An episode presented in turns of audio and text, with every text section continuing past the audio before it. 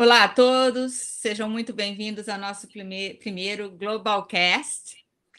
E hoje a gente vai conversar sobre muitas coisas que estão pairando no ar, não é? Tem muitas coisas acontecendo, o mercado global está fervilhando de novidades e incertezas. Questionamos se esses problemas que a gente enfrenta são mesmo novos ou são os velhos problemas com outros nomes, com outras roupagens. Bom, mas esse aí é um tema para outro encontro.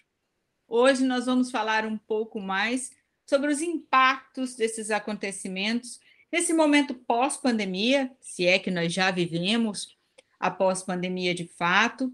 Nós vamos conversar sobre os efeitos da guerra da Rússia e Ucrânia, como que isso fragiliza toda a geopolítica mundial, como que isso atinge o mercado.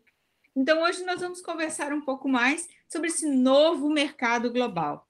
E para essa conversa ficar muito melhor, nós vamos receber o professor Nicola Minervini, nosso professor aqui da Global, nosso parceiro, e que nós vamos conversar mais sobre esse tema. Olá, professor, tudo bem? Olá, Karine, bom dia, tudo bem? Grato pela, pelo convite. Então, vamos, vamos, vamos começar, não é? Vamos falar um pouquinho que a gente está muito curioso para saber. Então, uma palavra que bem retrata esse momento e essa e está na cabeça de todo mundo nesse momento é insegurança e unidade. Não é? A guerra entre a Rússia e a Ucrânia, elas, essa guerra veio só reforçar essa instabilidade e aumentar esse nível de insegurança de todos em relação ao mercado global, não é? Só fez elevar essa insegurança a outros patamares ainda mais altos. Não é? Inseriu também novas variantes que a gente tem que considerar na tomada de decisão e para o desenvolvimento de negócios, tanto no mercado externo quanto no mercado interno, não é, professor? Então, hoje, alguns questionamentos aqui para a gente começar. Quanto essa guerra pode afetar de fato o mercado global? E, e o Brasil, não é? Quão distante, que está tão distante de, geograficamente dessa guerra, quanto ele pode ser afetado? E quanto isso molda o mercado como um todo? Bom, Karine, obrigado. Eh, vou começar pelo último. Sim, felizmente, eu diria, felizmente, vocês estão muito longe do teatro da guerra. Eu estou falando de uma cidade que estamos a duas horas e meia de voo da Ucrânia. Então, eh, nós na Europa estamos vivendo esse drama, eu imagino, bem mais de perto do que vocês que estão a 14 horas de voo. Obviamente, uh, não falo do lado econômico, mas do lado humano. Já saíram 4 milhões de refugiados da Ucrânia. Na Itália já temos 110 mil refugiados que chegaram da Ucrânia. E mais ou menos umas eu diria, oito horas por dia nas televisões, nos vários canais de televisão italiana, só se fala, se acompanha hora por hora esse assunto. Então, eh, nós na Europa estamos vivendo bem mais dramaticamente o assunto. Mas vamos à pergunta. Essa crise Rússia-Ucrânia vai ter, está tendo, três efeitos importantíssimos efeito sobre a economia global, efeito sobre commodities, efeito no setor financeiro. Obviamente, a intensidade dos efeitos vai depender dos países, talvez para vocês no Brasil será menor do que para nós na Itália, se não na Suíça, vai depender de quanto dura a guerra e vai depender do resultado da guerra, que está assim muito imprevisível. Dito isso, economia global. Bom, obviamente o mercado mais afetado é o mercado europeu, que nós estamos perto, então nós bloqueamos uh, os portos europeus aos barcos da Rússia, os países europeus estão enviando armas para lá, o que está sendo muito eh, perigoso. A atividade econômica na Europa está diminuindo, as bolsas também estão tendo uma, uma caída. E no caso da Itália, Alemanha e Espanha, nós dependemos de 43% do gás da Rússia. Então, não é para dizer, bom, vamos eliminar ou vamos buscar outros fornecedores, que não está fácil, uhum. e depender 43% do gás da Rússia quer dizer que, eh, se isso vai diminuir, muita indústria vai fechar, nós, no próximo inverno, inverno vamos estar com frio, então é um assunto extremamente eh, delicado. Mas o principal efeito dessa guerra é a evolução da desglobalização. O que quer dizer isso? A globalização ao contrário. Isso já estava acontecendo logo depois que começou a pandemia, porque devido a que muitas indústrias ficaram sem fornecedores, porque bloqueavam portos, contenedores estão caríssimos, barcos, uhum. etc. Então, muita gente começou a fabricar o que estava importando. Agora, mais ainda, então, vai, vai ter uma tendência nacionalista de vários países. Quer dizer, a tendência é aumentar a produção doméstica para depender o menos possível de importação. Porque a gente não sabe se hoje nós temos essa guerra, amanhã, Deus não queira, tem uma outra, então os países querem se precaver. Então, esse é um efeito extremamente importante, a desglobalização. Dito isso, as sanções, como você sabe, já tem, a Europa já eh, aprovou seis pacotes de sanções.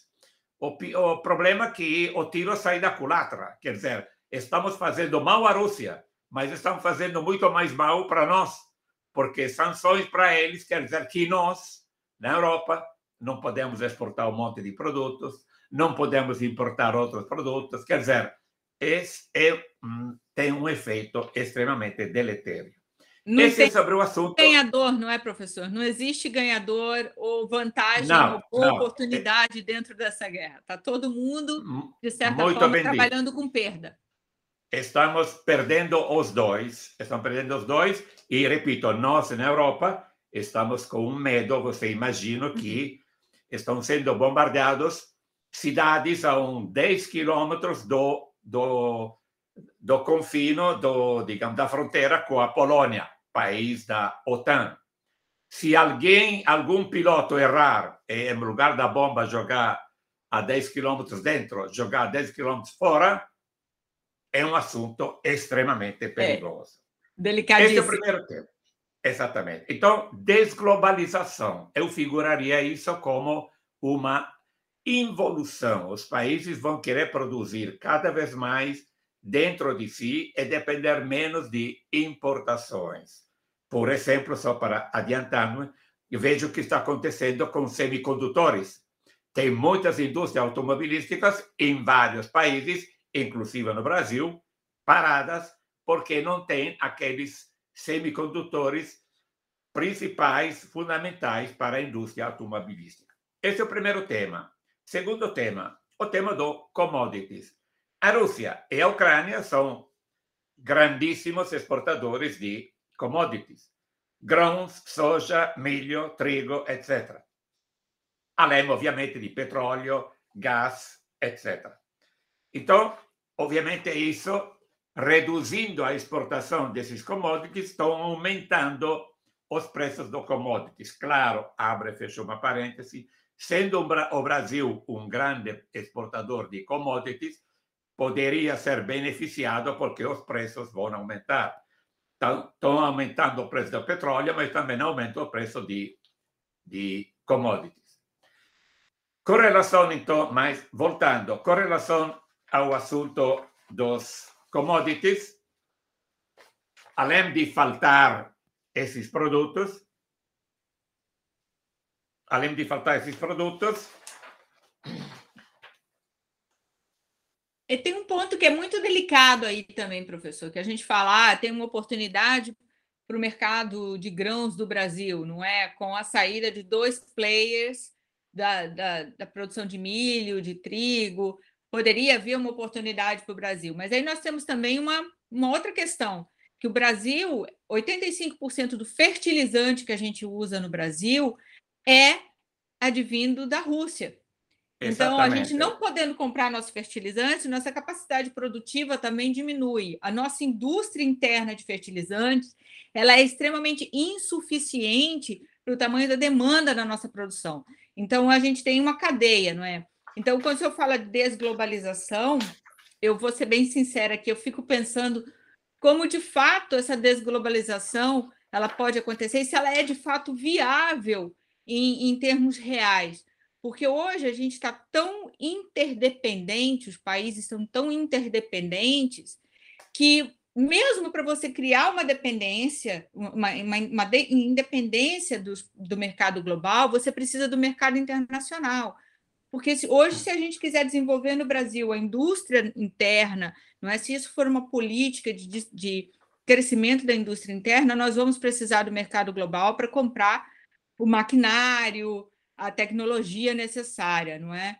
Então, eu sou meio, confesso por ser meio cética com relação à desglobalização. Eu acho que a gente teria que fazer mesmo um caminho duplo, não é? Ao mesmo tempo que a gente compra no mercado global, a gente alimenta a indústria é, interna, não é? Porque você vê o Brasil vê as, algumas pessoas veem grandes oportunidades na guerra Rússia e Ucrânia para o Brasil, mas não pensam que para a gente produzir a gente precisa da Rússia. Claro, não é? Quanto claro. tempo a Rússia vai ficar em guerra? Quanto tempo a Rússia vai poder sustentar economicamente uma guerra sem diminuir sua produção, sem diminuir sua produção de fertilizantes, não é? Quantas essas sanções vão se acirrar em relação à Rússia? E isso nos, nos, nos deixa ainda mais inseguros. Nós vamos ter o suficiente de fertilizante para a nossa produção? Para manter nossa capacidade?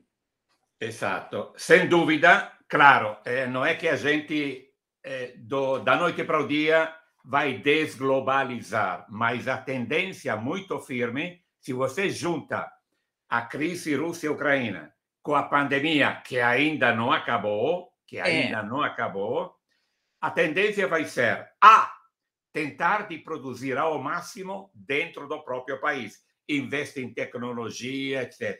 B, diversificar fontes de, fontes de fornecimento. Por exemplo, o governo italiano, nesses dias, nessas semanas, devido que nós dependemos umbilicalmente, vitalmente do gás da Rússia, o pessoal, devido que daqui a pouco a gente vai, o pessoal vai, vai fechar a torneira, nós estamos fazendo, o pessoal está viajando para Angola, Moçambique, Algéria, Nigéria, quer dizer, está buscando outros fornecedores. Então, a tendência vai ser diversificar fornecedores, aumentar a produção interna. Por exemplo, na mesma Itália, nós agora estamos acelerando o projeto de, de investir em energia alternativas. A França e outros países já investiram muito em centrais nucleares uh, seguras, etc. Nós estamos tentando de investir em plataformas marítimas no Mar Adriático, em energia eólica, uhum. painéis solares, tudo isso o pessoal está correndo, mas claro, isso a gente não vai resolver em um dia. Porém, a tendência vai ser isso. A tendência vai ser para produzir mais no próprio país e diversificar. Falando do Brasil, que você me adiantava, ah, que ótimo, agora a Rússia e a Ucrânia não vão poder mais fornecer, então a gente aí vai ter tapete vermelho para fornecer. Cuidado, a China, que eu lembre, sou o primeiro comprador. A China, esse ano, está tendo, depois de 30 anos, só vai ter um aumento de 5% no PIB, que para a China é quase nada. A China é... tem crescido com dois, com duas, dois, dois números, dois, dois, dois dígitos. dígitos. Há muitos anos, não é? Há muitos anos. A. B. A cidade de Xangai, 25 milhões de pessoas estão em lockdown. Xangai representa 17% do comércio total da China a nível de toneladas de entrada e saída de produtos. Parando Xangai, para muita coisa. E sendo a China que está se retraindo, não é que a gente vai ter muito compradores para os nossos produtos.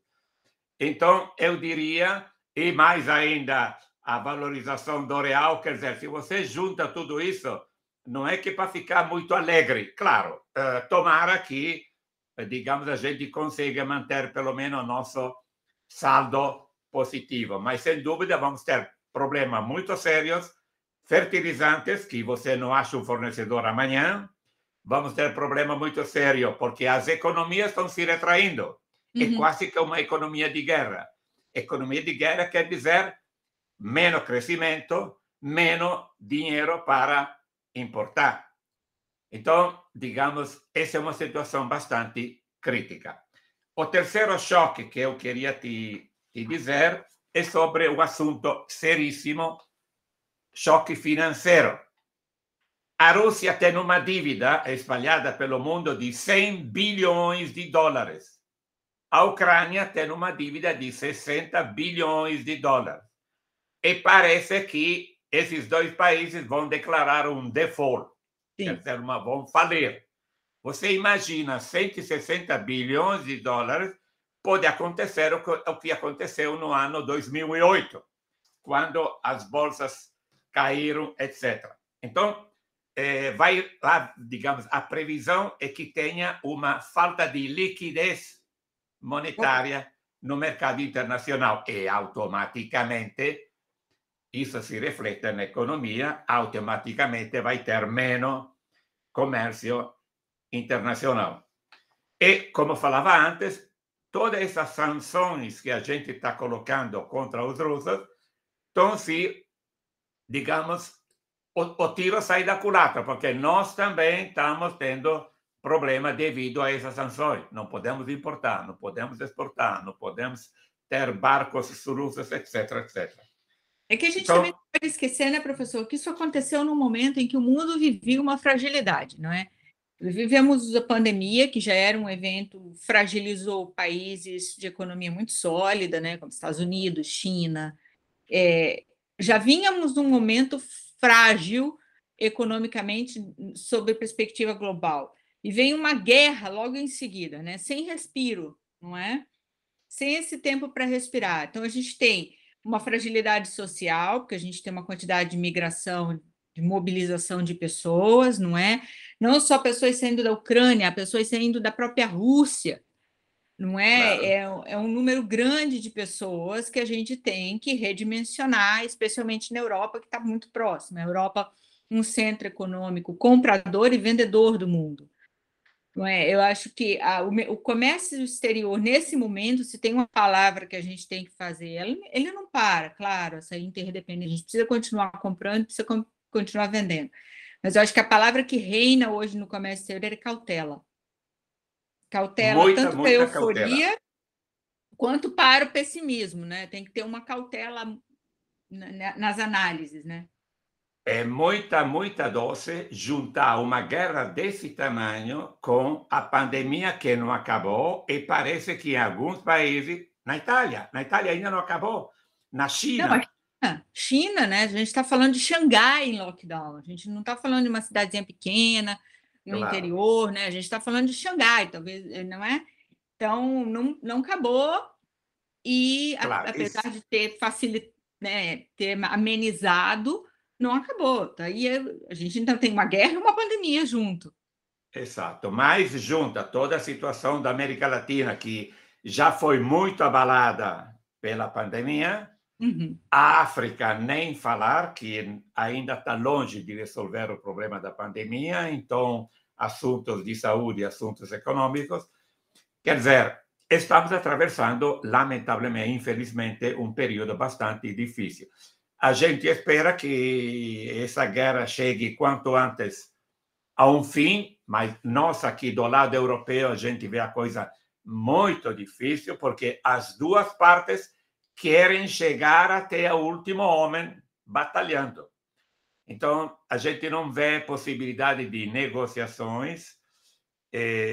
Então, esse, cara, Karina, esses são os três efeitos: desglobalização, uma, um efeito sobre commodities e um grave efeito financeiro. Um efeito financeiro que, obviamente, implica todo mundo. Então, vai faltar dinheiro, vai faltar comércio, e, então a gente tem que ter muita, muita cautela.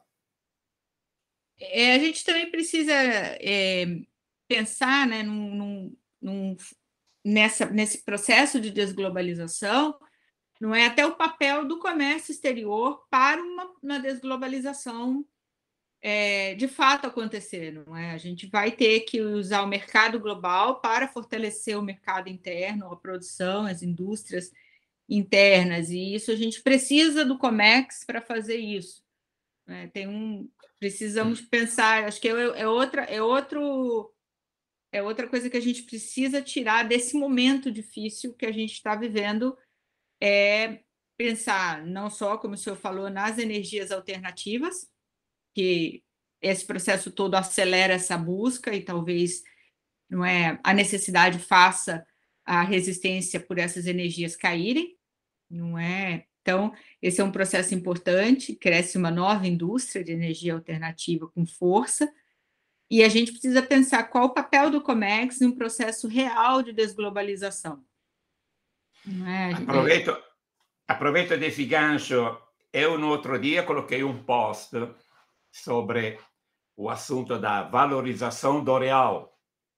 Imagino que muita gente está preocupada. Não sei agora como é que a gente vai exportar, porque tem gente, infelizmente, que exporta quando o dólar está ótimo e não exporta quando o dólar baixa. Mas eh, não quero entrar nesse tema. O tema que, falando, pegando um gancho contigo, que tal aproveitar agora que o real está valorizado para importar urgentemente para ontem tecnologia, técnicos, uhum. equipamentos que a gente não importava uh, porque toda aquela parafernália de importação, porque efetivamente o dólar valia já quase que seis reais. Aproveita agora para, para se atualizar para não perder mais uma década, além das décadas que a gente já perdeu. É, a gente pode usar essa fase. É, a gente pode usar essa fase como construção dessa, dessa indústria interna mais forte, uma produção mais é, mais afinada com o mercado global, para a gente transformar nossos produtos também mais competitivos. Né? Sempre, sempre a gente fala, né, professor, todo evento nosso, mas é uma real o, a exportação não é um projeto eventual. A exportação tem que ser um projeto contínuo da empresa. E é para todas as empresas. Não é, não é um projeto para multinacionais com infraestrutura enorme, com muito capital. Projeto exportação é para todas as empresas, é, pequenas, médias, micro, inclusive, não é? Mas é, ela tem que ser um projeto permanente e não um surto de oportunidade. O dólar está alto, eu exporto, o dólar está baixo, eu paro. Não é? Ela, porque a exportação ela é possível em todos os momentos, com dólar muito alto, com dólar muito baixo, com real valorizado, com real desvalorizado. O que a gente tem que ver é que o projeto da gente se ajusta a essas mudanças de mercado, não é? Eu sempre insisti que câmbio não é um fator de competitividade, é um fator de conversibilidade. Então, na atual situação, nós temos que trabalhar em duas frentes, aproveitando do valor do real que está mais baixo. De um lado, se equiparar às grandes potências exportadoras, importando tecnologia, importando técnicos, importando know-how, visitando feiras de tecnologia, já que está mais barato viajar. Então, de um lado, melhorar o nosso, o nosso nível de competitividade. Contemporaneamente, o fato que o dólar agora eh, vale menos reais não é que vai ter muita gente que desiste de exportar. Agora está na hora da verdade. Agora vamos ver quais são as empresas que concretamente estavam exportando pela própria competitividade intrínseca e quais as empresas que usavam o dólar como uma bengala, digamos uhum. assim, para melhorar, entre aspas, a competitividade. Então, temos que trabalhar nas duas frentes. Frente de importação de tecnologia, aprimorar o valor agregado de nossos produtos, fazer mais alianças estratégicas com os vários países mais ricos do que nós. Pobre basta gente. Não vamos fazer acordos com países, países mais pobres, como o Brasil tem feito em vários anos. E do outro lado, está na hora das empresas se organizarem para exportação, para não considerar o câmbio um uma bengala, porque eh, se você pega as estatísticas do câmbio dólar real, real, cruzeiro, cruzado, o que for, nos últimos 30 anos, são altos e baixos, altos e baixos. Nós não podemos ficar nessa base do altos e baixos. Você tem que ter uma política industrial, uma política de comércio exterior, e os setores industriais têm necessariamente aumentar o valor agregado, qualificando o pessoal e colocando equipamento de alta sofisticação, de maneira que depende muito menos da variação cambial. Esses são os dois temas, na minha opinião, principal para, eh, digamos, para que a gente entre concretamente naquela bendita, famosa, eterna cultura exportadora que se falou há décadas uhum. e ainda, na minha modesta opinião, ainda não tem. Porque se você agora parar de exportar porque o real, porque você vai receber menos reais, é, cultura exportadora quer dizer que não foi criada. Como é que fica o nosso importador lá fora? Nós temos que exportar porque nós somos competitivos. Uhum. Não porque o câmbio. Se o câmbio estiver a 10 reais, ótimo, ajuda. Mas se você não tiver uma competitividade, um patamar mínimo, não vai adiantar. É, o câmbio, não é? O senhor fala sempre isso, isso é bem interessante. O câmbio não é um fator decisivo. Num projeto de exportação, o que mais vale é o seu produto. O que mais vale é a, é a qualidade do seu produto, o valor agregado ao produto.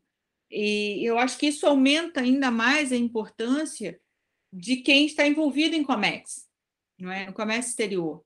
É, é, a, é a real identificação dos fatores que contribuem para um projeto de internacionalização de sucesso ou não. O câmbio, até princípio, ele pode ajudar, mas se o seu produto for fraco no mercado, não adianta estar 10 por 1 no, do câmbio. Você não vai ter para quem vender. Então, o câmbio não é um fator decisivo, e como o senhor disse, não é um fator de competição no mercado, porque se o seu produto for de qualidade, ele vai enfrentar um mercado mesmo com um câmbio mais adverso, com muito mais sucesso, não é? Então, a gente tem que se preocupar mais em construir projetos de exportação, de fato, mais concretos, que analisem outros fatores e que ofereçam é, é, variantes mais interessantes para as indústrias, saídas mais interessantes para as indústrias e empresas brasileiras, especialmente as pequenas e médias, que é um assunto que eu e o senhor a gente gosta muito e, e é um ponto muito convergente entre nós, que as pequenas e médias indústrias brasileiras, empresas brasileiras, estão fora do mercado global, basicamente, sem motivo nenhum. É, é uma pena, é uma pena porque, como você sabe, a grandíssima maioria das empresas brasileiras são pequenas e médias. Claro, deve ter, não sei, uh, algumas centenas de pequenas empresas que conseguem exportar, outras centenas que são compradas, não exportam, e tem uma grande diferença entre ser comprada e exportar. Ser comprada é administrar pedido. Exportar é você gerenciar o mercado, mas efetivamente fica difícil para uma pequena empresa gerenciar o mercado se ela não tem poder contratual, se ela não tem poder de fogo, e se ele não tem desenho, tecnologia, qualificação do pessoal, etc. Então, voltando sempre ao nosso tema, a única forma para uma pequena empresa entrar, como se diz, com pé direito, agressivamente no mercado internacional é reduzir custos. Como uma pequena empresa pode reduzir custos? Compartilhando experiências, insumos, ideias, informações com outras pequenas empresas complementares, através, por exemplo, do nosso projeto Redes de Empresas, que não tem nada a ver com os antigos consórcios de exportação, que é uma ideia que já foi mas eu me refiro a empresas que possam é, estudar em conjunto o que que nós podemos fazer junto, o que que nós podemos vamos continuar fazendo o que a gente estava fazendo. Tem muita coisa para exportar qualquer coisa, de prego até vestido de noiva. Você tem mínimo, eu diria, 50, 60% de atividades que podem ser em comum, tipo assessoria, transporte, digital marketing, informação, pesquisa de mercado, uh, tem uma série de temas, qualificação do pessoal. Claro que vender uh, pregos e vender vestido de noiva, obviamente, di noiva, ovviamente a tecnica di venda è completamente differente, canal di comercialização é completamente diferente. Mas acontece que para você exportar, você tem que ter uma empresa competitiva, tem que transferir o produto e tem que gerenciar o mercado. Nessas três áreas, tem muitíssimas atividades que podem ser feitas em conjunto. Tanto é verdade que no caso da Itália, mas menciono só como pura informação cultural. Uh, não quero transmitir essa ideia para o Brasil porque estaria muito, muito longe. No caso da Itália, a grande maioria das redes são plurissetoriais. Plurissetoriais quer dizer o seguinte: você tem um grupo de 50, 80, 100 empresas, um que produza móveis, o outro vestido de noiva, o outro prego, o outro parafuso, o outro, sei lá, computer, vai me dizer, mas como é possível? É possível porque para vender qualquer coisa tem muita coisa em comum. Agora, você imagina o poder de fogo que tem 100 empresas ou 80 empresas quando vão pedir um empréstimo num banco. Quando vão fazer um acordo com uma empresa de digital marketing, quando vão fazer um acordo com uma empresa de transporte. É isso que é a real, a real efetividade da rede. Reduzir custos. Reduzir custos da inexperiência, da informação, da promoção, da pesquisa de mercado. Depois, obviamente, a comercialização será diferente e a comercialização tem que ser feita individualmente por cada uma das empresas. Me alonguei um pouquinho, mas pegando o gancho da pequena empresa, pequena empresa, é, sim, tem algumas pequenas empresas com produtos assim, não sei, tipo artesanato, produtos, mas a grande maioria que exportam são compradas. Uhum. E o fato de ser comprado é perigoso porque amanhã, eu, no lugar de comprar de você, eu vou comprar de um chinês, eu vou comprar de um mexicano. É diferente se você está gerenciando, mas para gerenciar, necessariamente você tem que estar informado, tem que ter pessoa qualificada, tem que ter máquinas, etc, etc. Aí, então, entra o projeto Rede de Empresa, que é como nós podemos reduzir custos, adquirir mais experiências a custos menores. Então, a gente vê, né, professor, que apesar de todas essas instabilidades, incertezas e mil questionamentos, e a gente que estuda o mercado, não é? A gente trabalha com consultoria, tem que estar o tempo todo a, não é? com nossas antenas ligadas, com todas as modificações, a gente vê que existem as oportunidades e as alternativas, não é? A rede de empresa, a gente vem conversando muito tempo com o senhor, é uma alternativa para a redução de custo, que é o que efetivamente pode aumentar também a competitividade desse produto lá fora, não é uma otimização das operações e que você, inclusive, tem um, um retorno muito maior com o investimento quando você otimiza esse investimento. Então, a gente teria, tem aí economia de custo, mas a gente tem otimização dos recursos, a gente tem também maior, uma maior oportunidade. Você, quando enfrenta o mercado global acompanhado, você tem poder maior, inclusive de desenvolver parcerias, de aparecer, não é?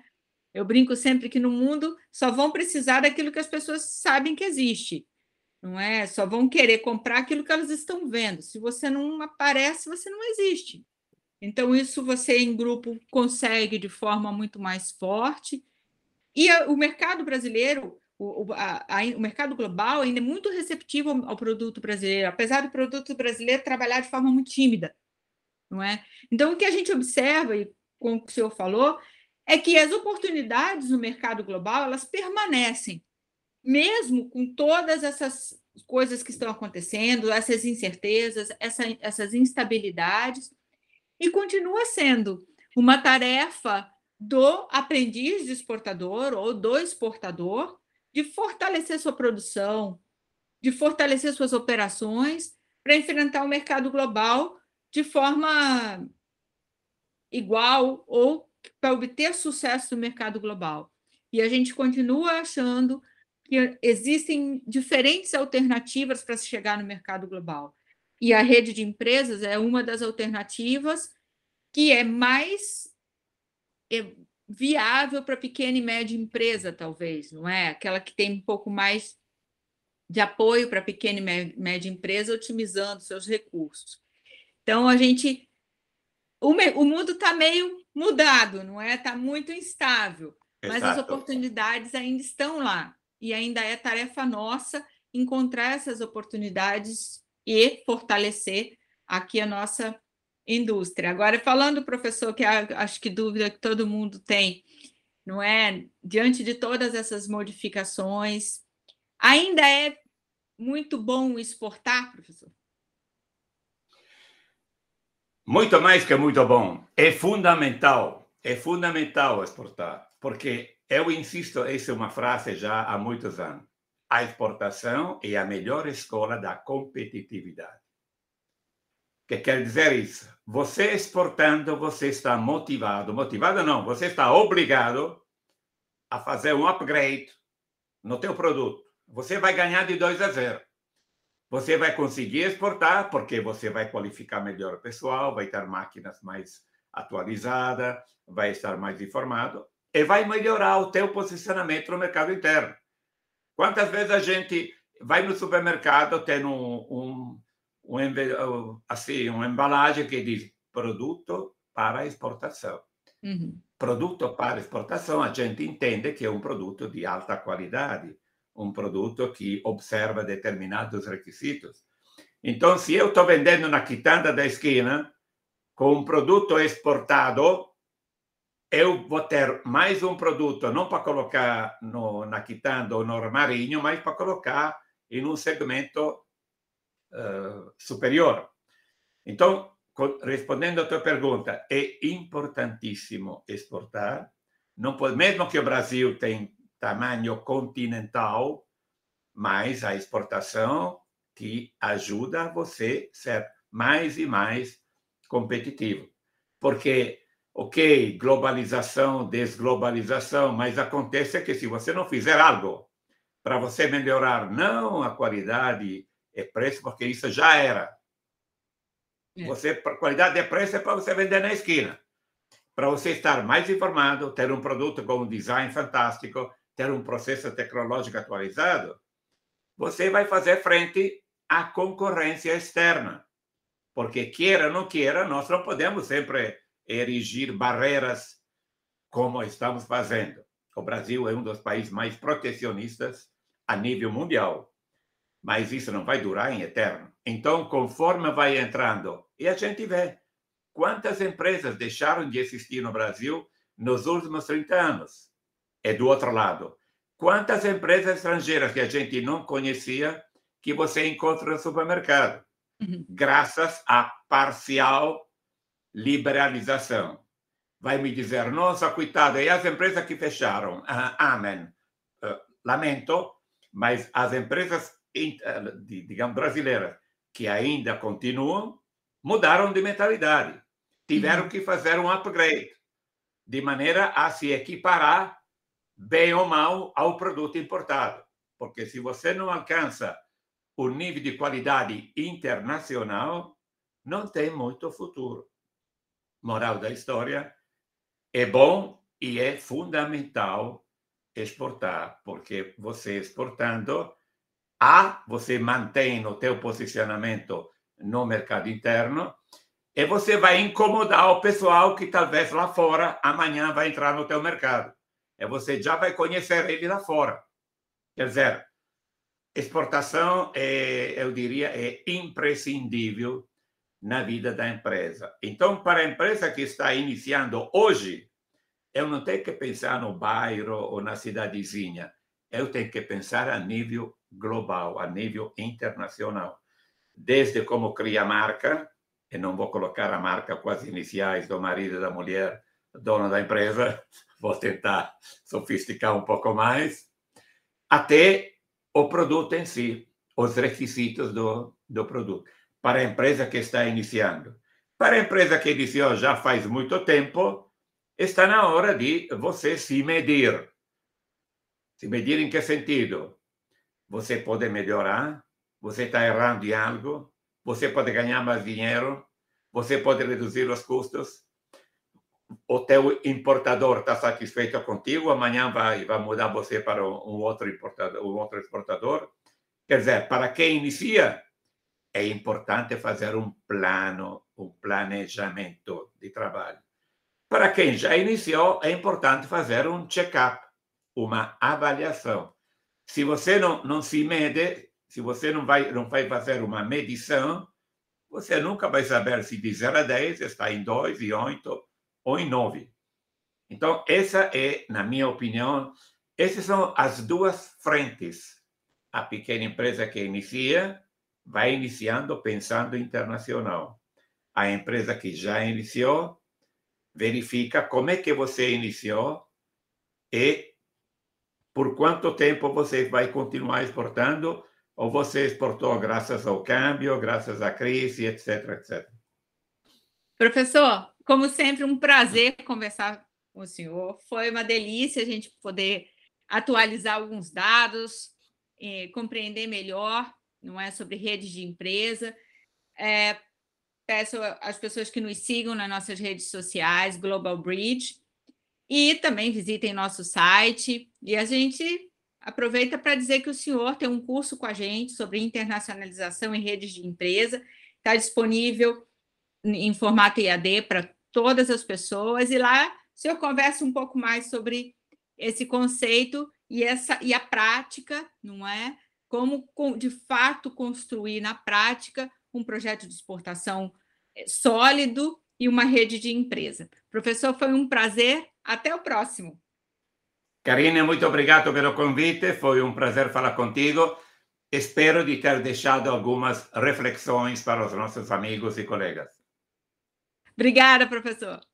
Obrigado, um bom dia para você.